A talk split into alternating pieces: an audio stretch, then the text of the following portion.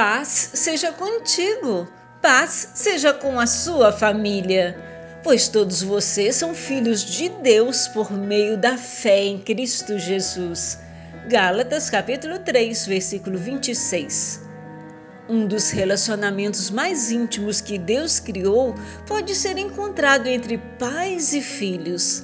Os pais naturalmente encontram satisfação e prazer em nutrir e amar seus filhos diariamente.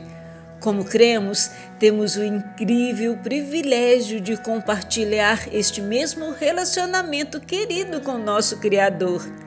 Ele é nosso Pai amoroso que atende todas as nossas necessidades e anseia que estejamos perto dele.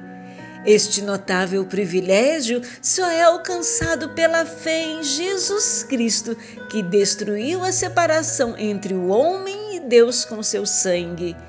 Através do belo dom de Cristo, recebemos a excelente honra do título Os Filhos de Deus e um lugar nas regiões celestiais.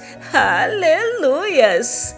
Tendo sido, pois, justificados pela fé, temos paz com Deus por nosso Senhor Jesus Cristo.